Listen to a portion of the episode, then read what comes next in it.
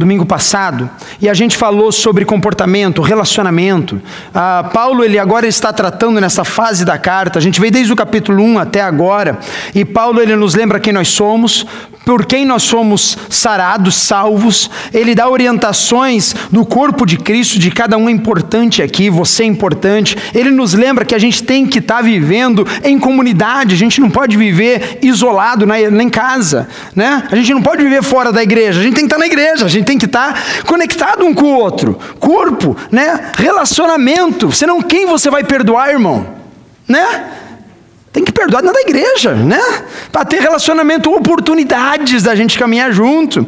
E daí Paulo ele vem agora tratando no finalzinho do capítulo 5, ele falou sobre o marido, a esposa, né, que o marido deve amar a esposa, como Cristo amava, ama a igreja, como amou a igreja, e as esposas têm que o que honrar o seu marido, respeitar o seu marido. A gente fechou domingo passado nesta nesta mesma vão de mensagem, e agora no versículo 1, ele trata de um outro assunto. Ainda lembrando, né, irmãos, que isso aqui é uma carta. A gente divide em capítulos e versículos, mas é para ficar fácil da gente achar onde está o texto. Mas Paulo quando ele escreveu, ele não, não começou assim, olha, capítulo 6, versículo 1, vou escrever isso. Nada disso.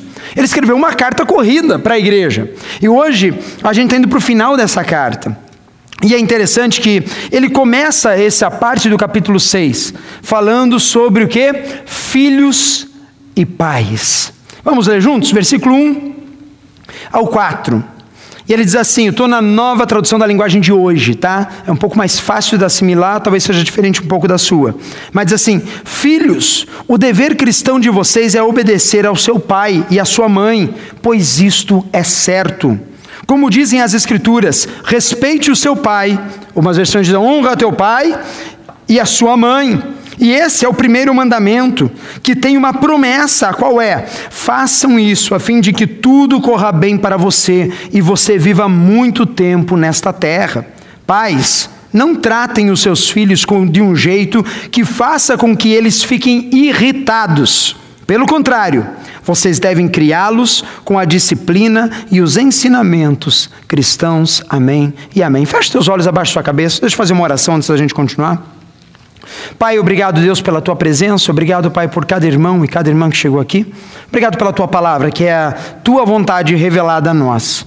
Eu peço a Ti que o Senhor esteja, Deus, trazendo alimento para a Tua casa nessa noite. Pai, alimento, Deus, nos corações aqui, que haja corações dispostos a receber a Tua semente. E que nós possamos, Pai amado, entender o Teu recado para a nossa vida. Em nome de Jesus, amém? Quantos concordam, digam amém. amém. Pessoal, ele começa agora nesse capítulo falando sobre o que? Pais e filhos. Lembra que no ah, domingo passado, quem estava aqui, a gente falou que ser cristão começa onde? Domingo à noite? Não, hein? Em casa. O cristão ele começa lá no seu, no seu leito, no marido e mulher, no relacionamento que eles têm um com o outro. Ali começa o verdadeiro cristão, ali que tem que começar a brotar o fruto do Espírito. Porque ser cristão aqui na igreja, das sete às nove, irmão, é joia, fácil. Tem uns que ainda não conseguem, né, irmãos? Mas é fácil, né?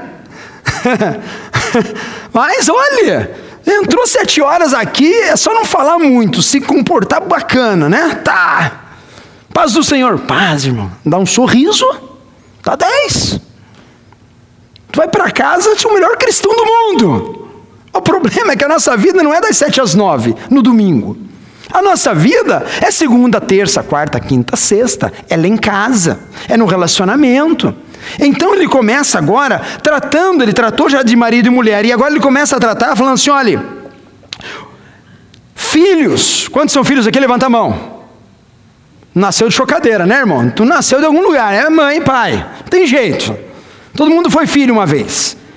E ele fala assim: olha, vocês devem obedecer a sua mãe e o seu pai, porque isso é o que? Correto. Quantos são pais aqui? Levanta a mão. Você que é pai concorda com essa palavra, sim ou não? Dá um amém se você quer que isso aconteça na tua casa. Amém, pastor, yes.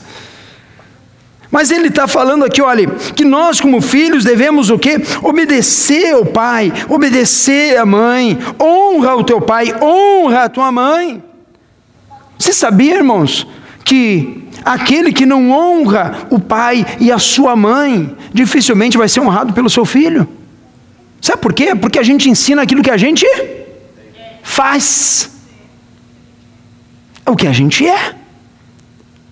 Se você ensina e se você, o teu filho, ele vai seguir os teus passos muito mais por aquilo que você faz do que aquilo que você fala.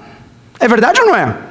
Não adianta eu falar assim, olha, não fume, porque faz mal para os pulmões. Não fume, meu filho. Daí o filho sai lá fora, está você lá.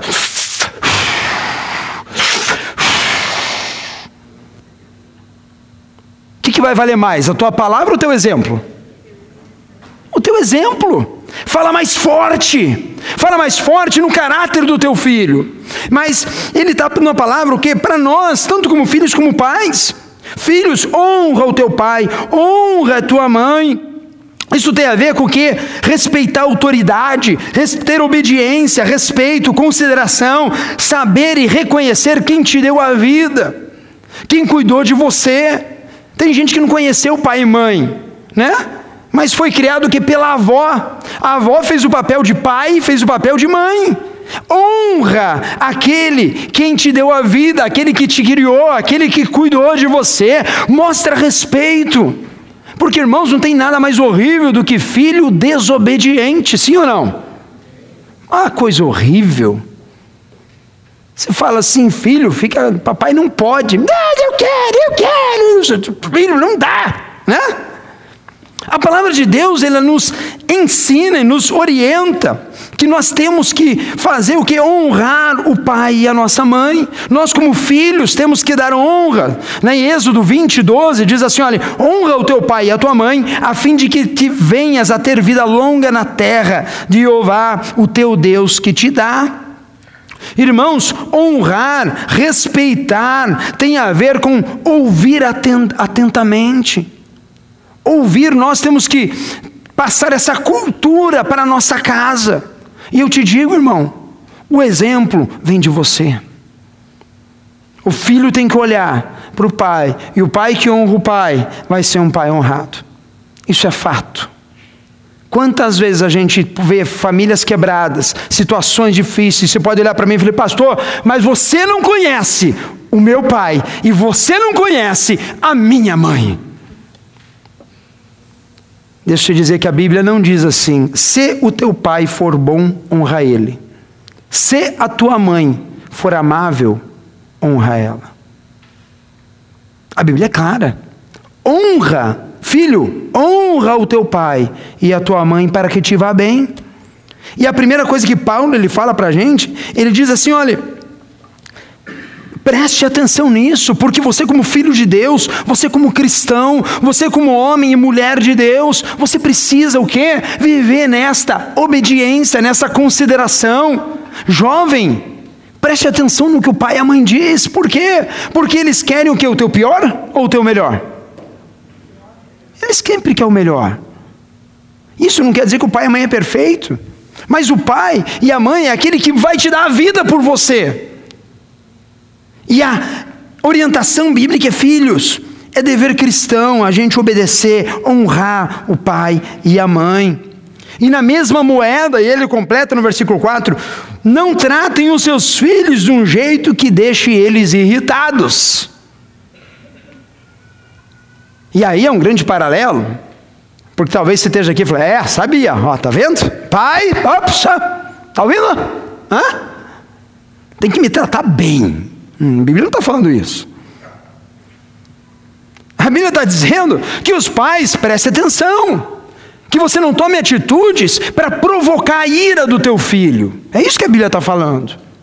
Que nosso dever de pai, dever de mãe, é o que? Educar, corrigir, falar, orientar em amor. Porque é assim que o Santo Deus trata comigo e com você. Deus não chega dos céus, pega você e pá, pá, pá, pá, pá, sem vergonha. Tem uns jovens que merecem, né, irmãos? Mas a gente não faz, né? Deus olha para mim assim: ei, não vá por aqui, vá por lá.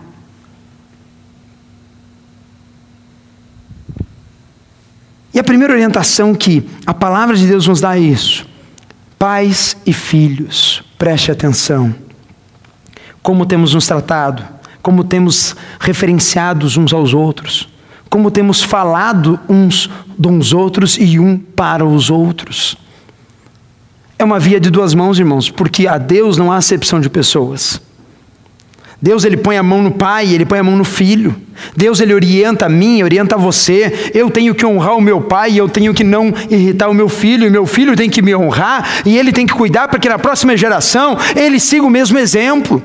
E isso, a única coisa que pode dar isso é aquele que tem o Espírito Santo de Deus dentro. Para quê? Para que te vá bem. Primeira orientação, primeiro detalhe dessa noite: pais e filhos, o relacionamento começa em casa. Amém?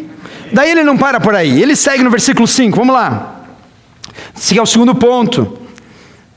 Escravos, obedeçam com medo e respeito aqueles que são seus donos aqui na terra.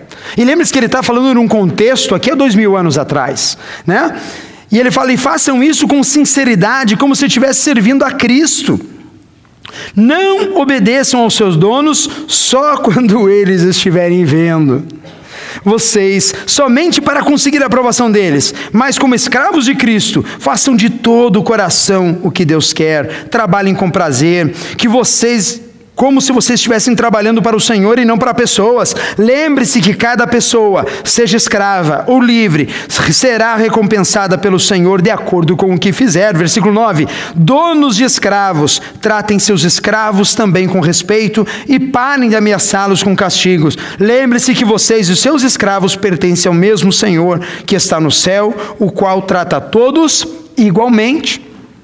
Vamos agora contextualizar essa palavra? O patrão, ou melhor, ele começa com o empregado, né? O empregado, trabalhe bem para o seu patrão. E não só trabalhe bem quando o patrão está olhando. Você nunca fez isso, né, irmão? Hã? O manager chega, tu tá lá numa folga, matando tempo. Chegou o supervisor.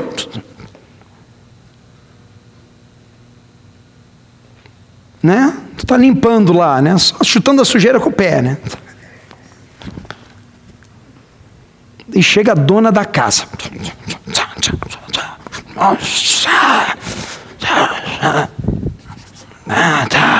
Né?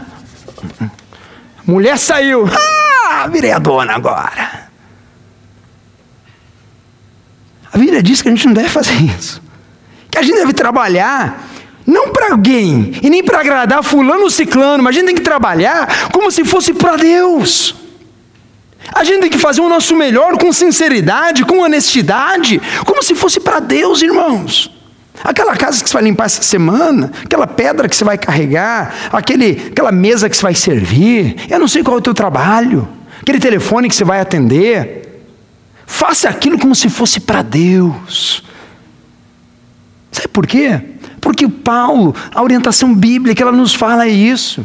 Ela diz assim: olha, não fique trabalhando de qualquer jeito, porque não convém, porque não é característica dos filhos de Deus, porque não parece com Cristo. Façam com todo o coração, sabe? A gente tem que trabalhar com respeito e temor, como fazemos aqui na igreja quando a gente chega.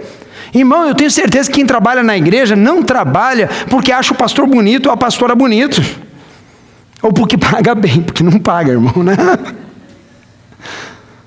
A gente faz as coisas nesse lugar porque a gente ama Jesus, porque a gente tem alegria no coração de chegar aqui, de tocar, de cantar, às vezes desafinado, mas a gente canta mesmo, não tem problema, né? Abrir o coração a Deus colocar uma cadeira no lugar, passar live stream. Ah, é para aparecer? Não é para aparecer, irmão, é para que alguém do outro lado, que esteja precisando de uma palavra reveladora de Deus, alcance isso. E é isso que a Bíblia está falando para mim e para você hoje. Tudo que você fizer, meu, faça com honestidade, faça com sinceridade, com dignidade. E ele pega no mesmo ponto, nessa altura de relacionamento, ele fala assim: ó, patrão, Tu é patrão aqui, irmão? Tu é dono de si mesmo? Dá emprego para os outros? Olhe, trata os seus empregados, eu estou contextualizando, com o mesmo respeito e parem de ameaçar mandar embora. Pare de ameaçar entregar para X ou Y. Seja um empregador abençoado, alguém que faça fila para a gente querer trabalhar com você, por quê? Porque a tua fama se espalhou por todo Orlando, aleluia. Imagine, quero trabalhar com o João, por quê? O que, que ele faz? Ele limpa a piscina, cara, mas o João paga bem pra caramba, rapaz. Melhor do que pagar bem, sabe o que ele faz? Ele trata os caras, olha, show! Ele dá gorjeta, ele dá presente no final do ano. Rapaz, ninguém faz isso. Quantos querem trabalhar com o João aí? Hã?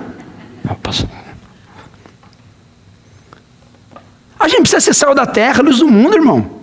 Aonde quer que a gente faça, o que quer que a gente faça. É isso que a Bíblia está nos orientando, a gente ter essa postura, a gente ter essa presença de ser alguém que emana luz, que emana sal, que seja representante. Irmãos, até esse versículo 9, ele está falando de pais e filhos, e ele está falando o quê? De patrão e empregado que a nossa postura seja a mesma, que a nossa motivação seja a mesma, e que a gente seja reconhecido por aquilo que a gente é e não por aquilo que a gente faz necessariamente. Porque eu posso fazer um monte de coisa, mas se eu for representante de Cristo, sabe o que? Esta fama ela vai se espalhar. E não importa o que eu esteja fazendo, a luz de Cristo vai transbordar na minha vida, amém? E se você é empregado, da mesma forma, trabalhe diligentemente, como se fosse para o Senhor. Amanhã você vai acordar de manhã, os que vão trabalhar no Memorial Day, né? Não trabalhe reclamando do feriado que você não vai estar tá, tá trabalhando, né? aquele patrão é chato. Não! Graças a Deus pelo sustento que Deus tem me dado. Graças a Deus porque o Senhor tem provido. Glória seja dadas a Deus, porque Ele tem feito todas as coisas. Irmãos, mude o foco, mude a maneira de fazer, mude a maneira de agir, mude a maneira de falar, e eu tenho certeza que todas as coisas vão ser transformadas na sua vida. Amém? Amém. Irmão, ele fecha aqui esse ciclo. Ele fecha esse ciclo de orientações gerais de relacionamento. Lembre-se que a gente vem do capítulo 5. Ele está falando sobre marido e mulher, ele está falando sobre sociedade, ele está falando sobre pais e filhos, filhos e pais. Ele está nos convocando a sermos pessoas de Cristo, aonde quer que nós andemos. E ele fecha aqui falando sobre patrão empregado. E agora ele entra no Terceiro ponto desta palavra, indo para o final desta orientação bíblica, e ele vai aqui no versículo 11. Você pegar a sua Bíblia, ele diz assim, versículo 10: Para terminar, torne-se cada vez mais fortes, vivendo unidos com o Senhor e recebendo a força do seu grande poder para terminar, para finalizar, para, sabe, para que eu quero que você pense nisso. Vistam-se com toda a armadura de Deus que Deus dá a vocês para ficarem firmes contra as ciladas e armadilhas do diabo. Pois nós não lutamos contra seres humanos, mas contra as forças espirituais do mal que vivem nas alturas, isto é, os governos, as autoridades e os poderes que dominam completamente este mundo de escuridão. Pessoal, ele começa a falar assim: olha, se fortaleçam no Senhor.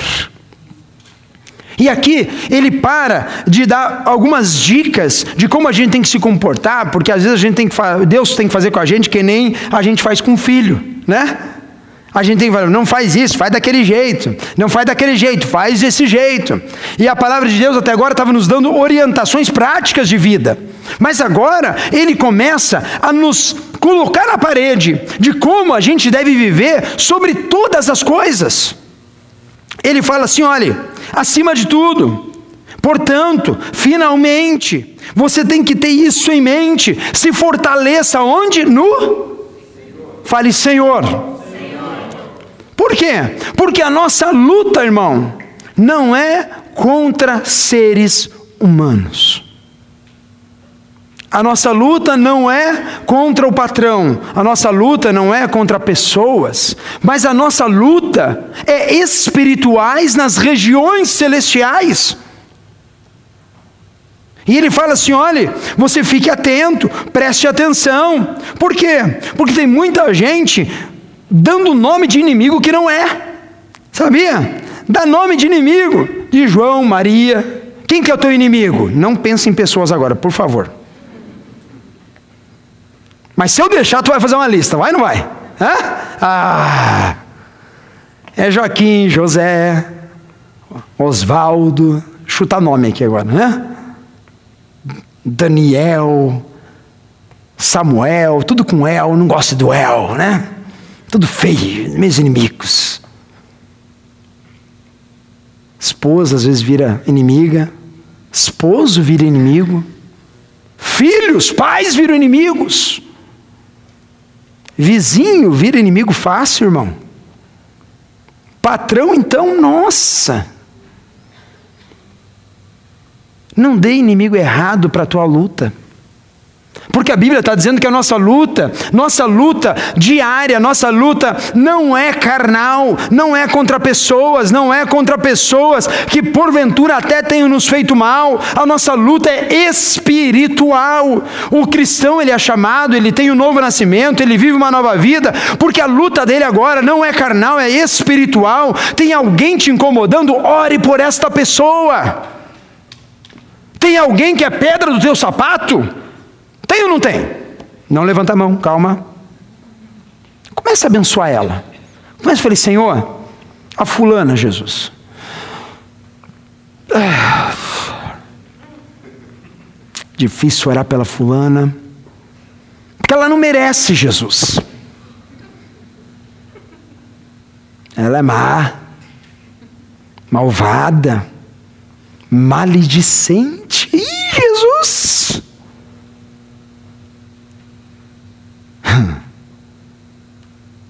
E Jesus vem dizer assim: olha, quando te batem numa face, oferece a outra.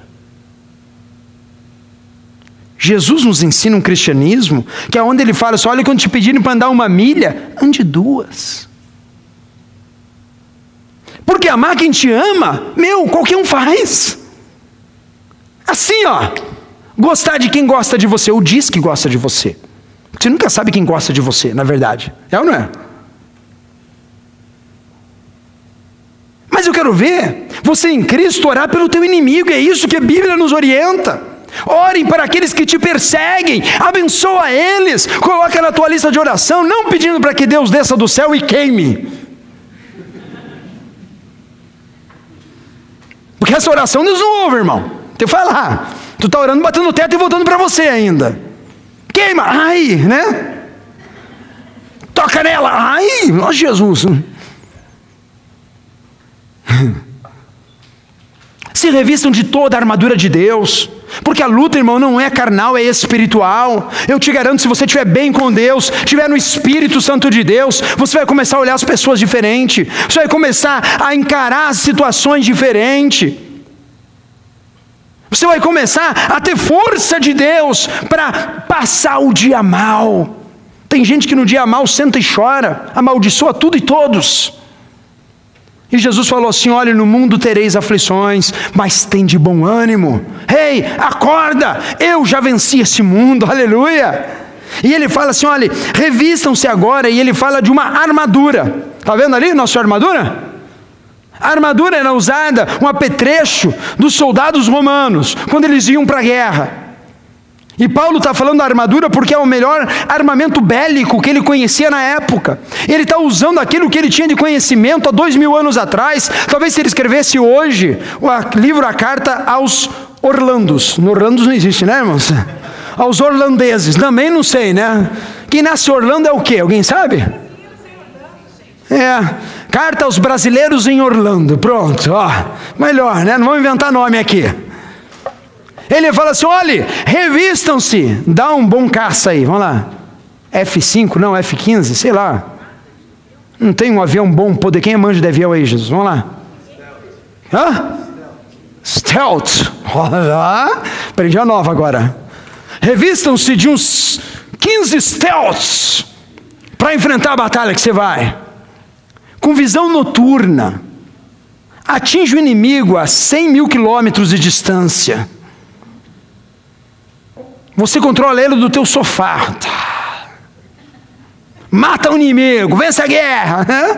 Ele está usando aquilo que ele sabe, irmão. E ele está falando o que? De armadura, de algo que é fundamental para a nossa vida. E ele segue no versículo 13 agora, falando o que?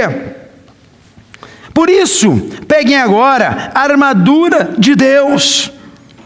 Assim, quando chegar o dia de enfrentar as forças do mal, que vocês poderão resistir aos ataques do inimigo, e depois de lutarem até o fim, vocês continuarão firmes. Irmãos, no dia mal, a armadura de Deus é que nós precisamos na nossa vida. No dia mal, no dia da angústia, no dia da tristeza, no dia da aflição, no dia do. Talvez você chegou aqui nessa noite e você esteja no meio desse dia, eu não sei.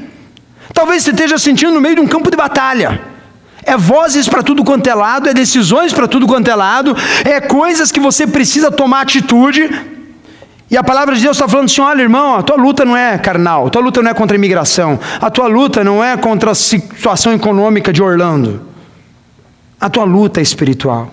Revistam-se de toda a armadura de Deus, estejam preparados. E ele começa a falar sobre algumas áreas dessa, dessa armadura e representam para a nossa vida, para a minha vida e para a tua vida. E a primeira coisa que ele fala: usem o cinturão, a verdade. Usa a verdade como o quê? Cinturão.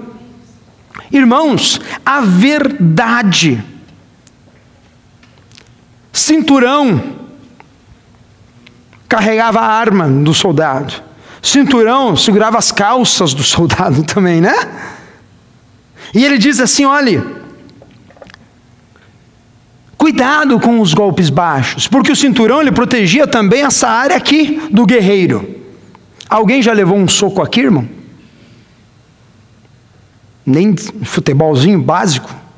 A bolinha que passou raspando por aqui? Os homens sabem o que é isso, né? Que, que tem a ver, pastor? Tem tudo. Sabe por quê? Porque Satanás, na luta espiritual, ele é expert em usar golpes baixos. E a gente precisa estar afirmado na verdade da palavra de Deus. Golpe baixo a gente não espera, a gente espera que vai levar na cara. Mas daqui a pouco, pá! Sou! Hã? Essa foi lá embaixo. Sabia que o maior golpe baixo do inimigo é a mentira?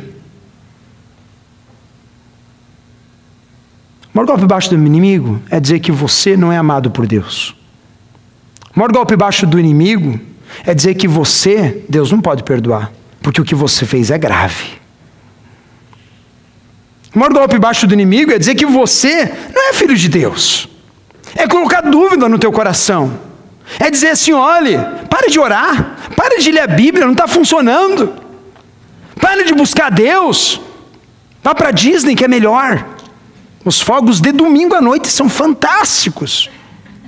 Mentira, tudo igual todo dia, irmão. Olha na segunda noite que, ó, beleza, menos movimento ainda. Verdade ou não é, Nath? É nossa guia turística lá, né? Domingo é aquela aglomeração, calor, muita gente. Né? deixa domingo para lá, irmão. Você separa para Deus, vem buscar a presença de Deus. Esteja na verdade. E é isso que ele fala. Usa o cinturão da verdade. Esse é o primeiro ponto que ele puxa, exalta. E sabe o que? João 14, 6, Jesus fala assim: Eu sou o caminho e a verdade e a vida. E ninguém veio ao Pai senão por mim. Ele é a verdade, Ele é a vida. Cinja-se, pegue a verdade. A segunda coisa que ele fala, ele fala assim: olha, vistam-se com a couraça da justiça. Irmão, a couraça da justiça, que é o próximo. Ponto. Ele protege no soldado o quê? Os órgãos vitais do soldado. Principalmente o que? O coração. Quanta gente está com o coração destruído? Quanta gente deixa a couraça da justiça, e que justiça é essa? Eu quero justiça, eu quero ir lá e dar uns 10 tabef nele. Não é essa justiça. Não é essa justiça que Paulo está falando. A justiça que vem pela fé, a justiça que cobre o nosso coração. Malaquias 4:2 fala o seguinte: "Mas para vós, os que temeis o meu nome, nascerá o sol da justiça". Aleluia. A cura trará nas suas asas, e saireis e saltareis como bezerro da estribaria. Irmãos, Jesus é o nosso sol da justiça. Quer ter paz na tua vida, quer ter proteção e imunidade no coração, e quando eu falo coração, não coração físico, coração do sentimento, esteja coberto pela presença do Senhor Jesus.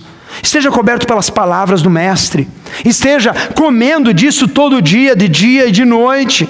Sabe por quê? Porque é fundamental que a justiça de Deus esteja nos cobrindo e os nossos órgãos vitais estejam travados. Para quê? Para que eu continue a caminhada do meu dia a dia. E é por isso que ele fala: esteja coberto com a justiça. Ponto C que ele fala, ele fala sobre os calçados e calcem como sapatos a prontidão para anunciar a boa notícia da. Fale todo junto, paz.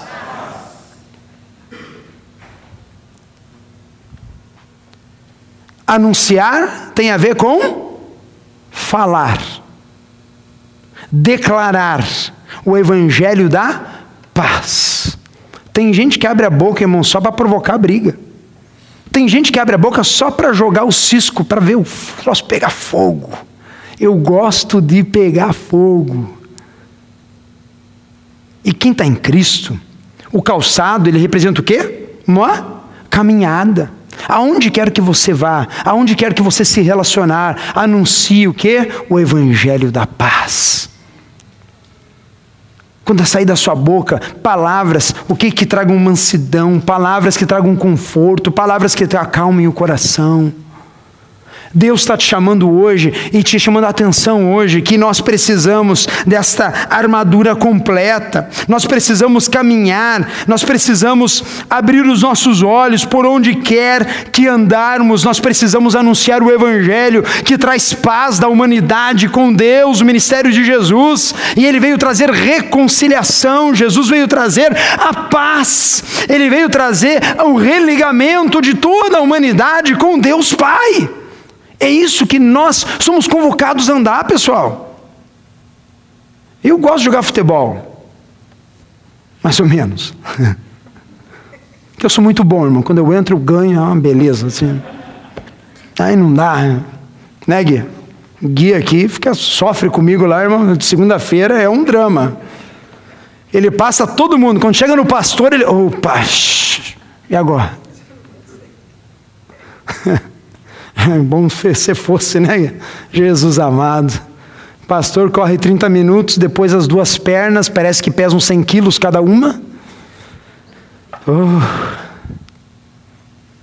Mas Paulo não está falando do sapato como um sapato de futebol.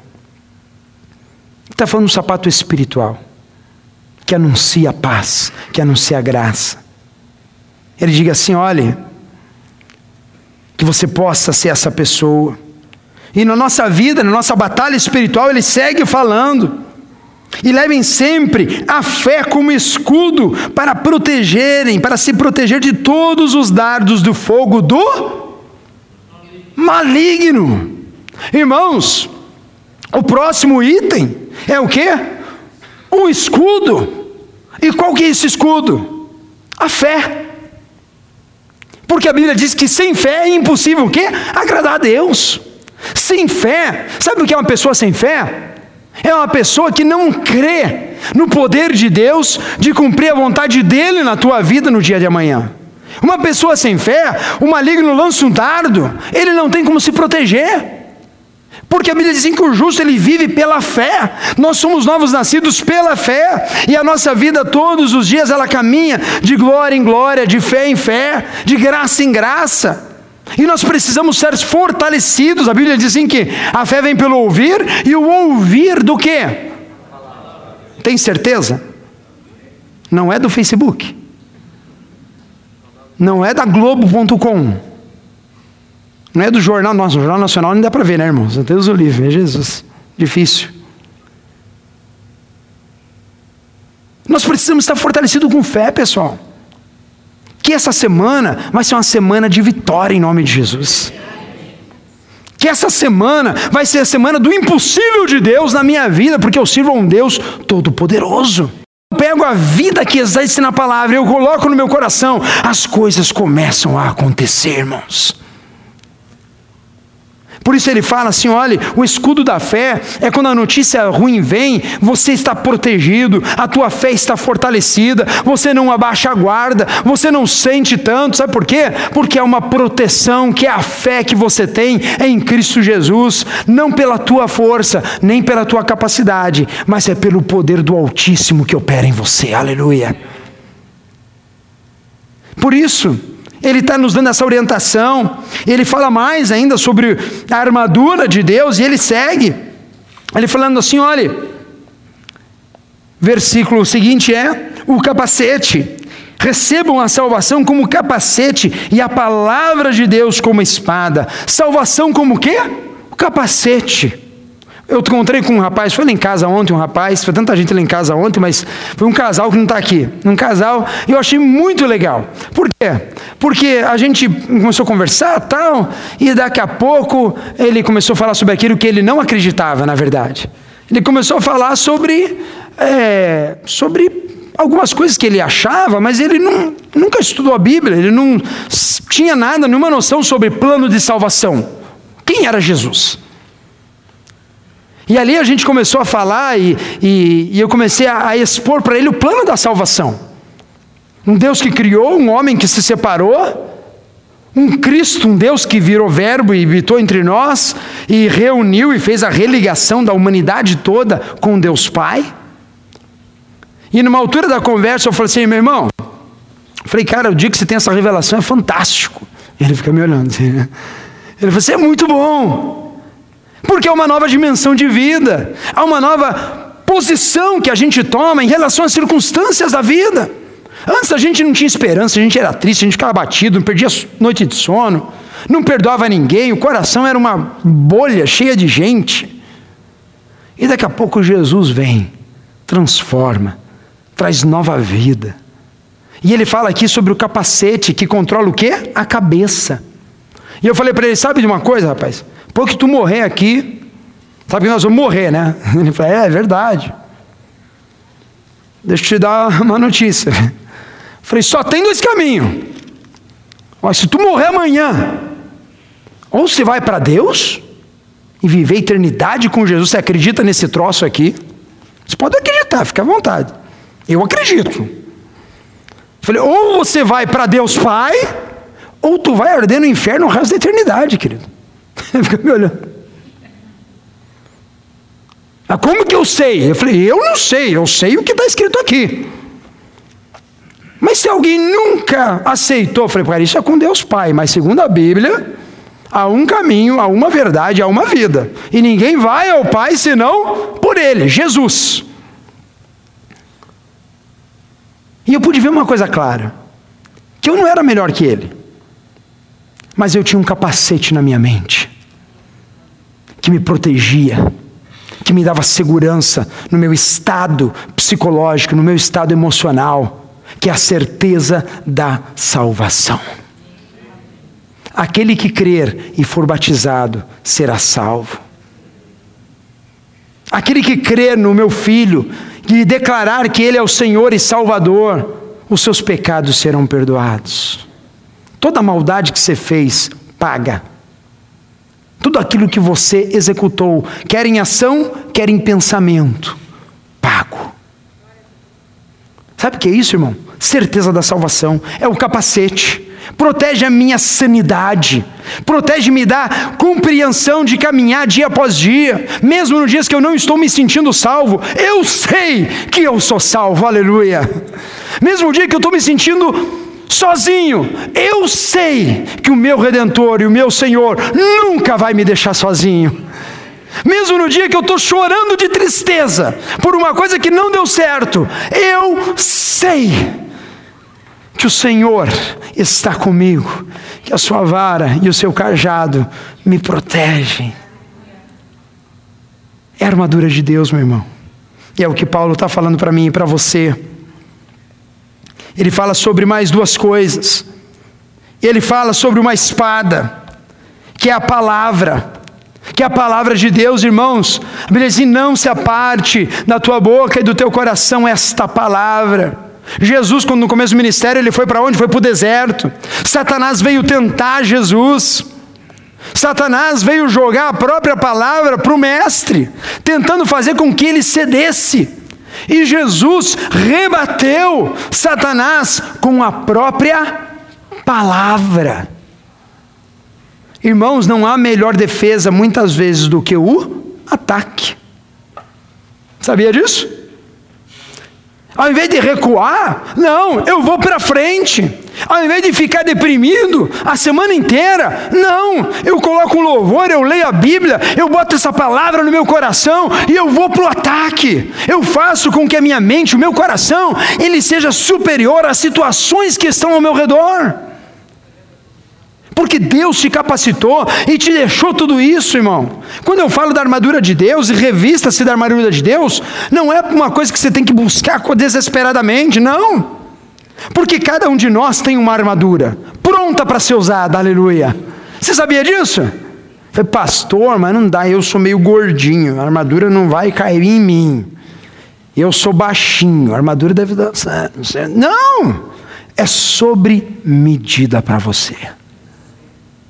Imagine? Uma armadura de Deus personalizada com o seu nome ainda. Tá. Só que o que eu preciso fazer? Eu preciso me revestir dela.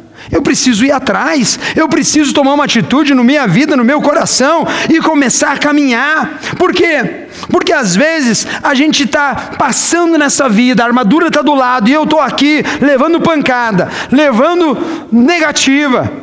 E o Espírito Santo de Deus hoje está falando para você: olha Efésios, olha Orlando, olha brasileiros, revistam-se de toda a armadura de Deus.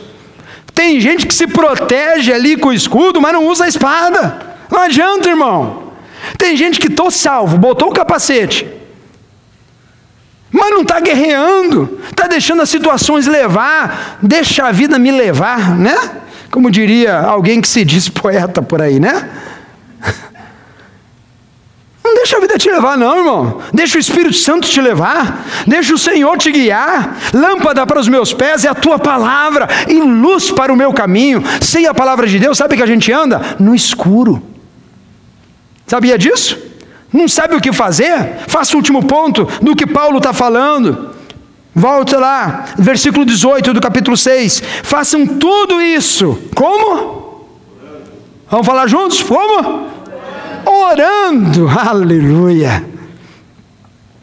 Façam tudo isso orando a Deus e pedindo a ajuda dele. Orem sempre, guiados pelo Espírito de Deus. Fiquem alertas, não desanimem e orem sempre por todo o povo de Deus, irmãos. Tem três ordens aqui: ore, ore, ore. Ore. Como é que é a oração? É fechar o olho, porque sabe por que a gente fecha o olho para orar, irmão? Para a gente não se distrair. Porque você pode ver Deus, sim ou não?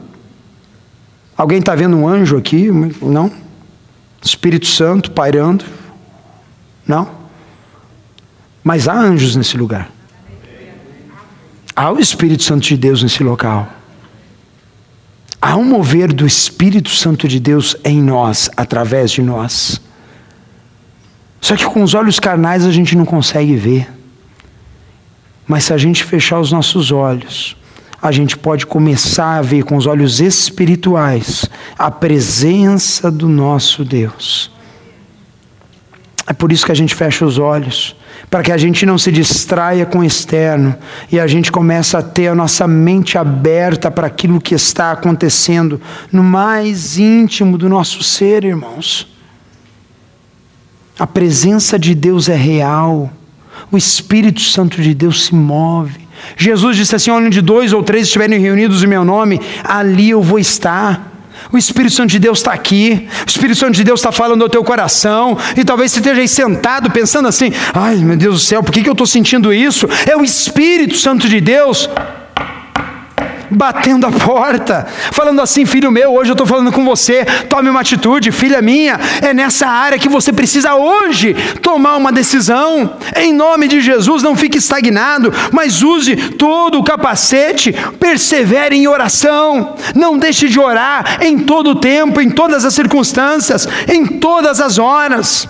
E Paulo ele fecha essa carta falando o seguinte, versículo 19: Ore também por mim. Paulo pede oração, irmãos. Não é vergonhoso pedir oração, é digno. E quando você lembrar, ore por mim, pela minha família, ore pela família pastoral da tua igreja, cubra eles de oração. Cubra. E ele fala assim: olhe, ore por mim, a fim de que Deus me dê a mensagem certa, para que quando eu falar, fale com coragem e torne-me conhecido o segredo do Evangelho. Eu sou embaixador a serviço desse Evangelho, embora esteja agora na cadeia. Aleluia. Portanto, orem para que eu seja corajoso e anuncie o Evangelho como devo anunciar. Você acha que Paulo estava com medo ou não estava com medo? Paulo era um guerreiro, irmão. O apóstolo Paulo, ele era um cara, como a gente já falou aqui em outras mensagens, totalmente capacitado na escola de Gamaliel. Era um cara que conhecia o Velho Testamento, os profetas de cor. Era um cara que, além de ter um conhecimento vasto, ele tinha um temperamento totalmente ousado. Antes de ser chamado apóstolo Paulo, ele era Saulo de Tarso, que perseguia os cristãos, que tinha carta e ordem do governo do império para entrar nas casas, arrastar aqueles que eram chamados do caminho, que eram os cristãos, e jogar eles na cadeia, porque ele achava que isso era blasfêmia.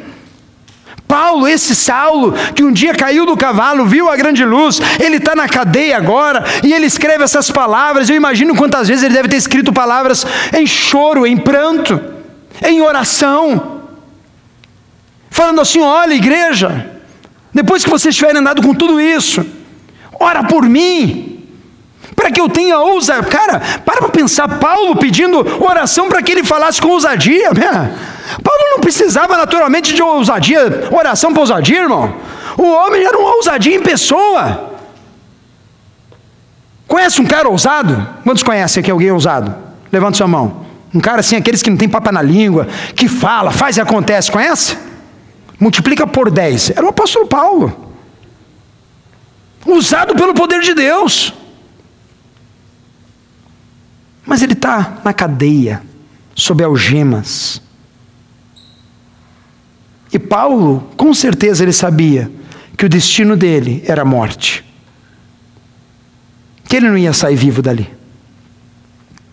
Porque a mensagem do Evangelho, que era loucura para aquela época, era a revelação de Deus para a minha vida e para a tua vida. E Deus continua fazendo a obra. E agora Ele nos chama para sermos o quê? Representantes de Cristo. Paulo fala assim: eu sou embaixador. Sabe quem é o embaixador brasileiro aqui? É o cara que representa a nação brasileira em solo americano ou em qualquer outro solo. Temos o embaixador dos Estados Unidos no Brasil. Aquele solo, o cara representa a América dentro do Brasil. Eu e você somos embaixadores de Cristo, aqueles que representam o reino dos céus nesta terra. Você tem uma faixa embaixador de Cristo. E você tem o commitment, você tem o chamado de anunciar as boas novas. Você tem o chamado de ser a expressão de Cristo nessa terra. Você tem o chamado de ser o sal dessa terra e a luz desse mundo. Por isso, nessa noite, fechando essa série maravilhosa da carta aos Efésios, eu quero convocar você, igreja, convocar você, irmão, você, irmã, a revestir-se de toda a armadura de Deus. A você hoje olhar para esse capítulo e falar, cara, eu preciso aplicar isso na minha vida. Eu não sei que ponto você precisa aplicar, mas eu tenho convicção de uma coisa: a palavra de Deus é poderosa e eficaz. E Deus, o Espírito Santo de Deus, já falou ao teu coração em que áreas que talvez você precisa usar o, toda a armadura de Deus Porque talvez tem gente que só está com a metade da armadura e precisa colocar o resto. Eu estou com capacete de salvação, mas daqui para baixo, irmão, o coração está destruído, estou odiando 10, estou desestimulado com o trabalho e estou achando Orlando uma porcaria. Deixa eu te falar, a tua luta não é contra carne, nem sangue, mas a tua luta é contra principados e autoridades nas regiões celestiais. Por isso eu quero te convidar a ficar de pé nesse momento, em nome de Jesus. Paulo fecha no versículo 21 falando assim: Tíquico, nosso querido irmão e fiel servo no trabalho do Senhor, lhes dará todas as notícias ao meu respeito, para que vocês possam saber mais como estou passando. Que Deus, o Pai e o Senhor Jesus Cristo deem a todos os irmãos paz e amor com fé. E que a graça de Deus esteja com todos os que amam ao nosso Senhor Jesus, com um amor que não tem fim.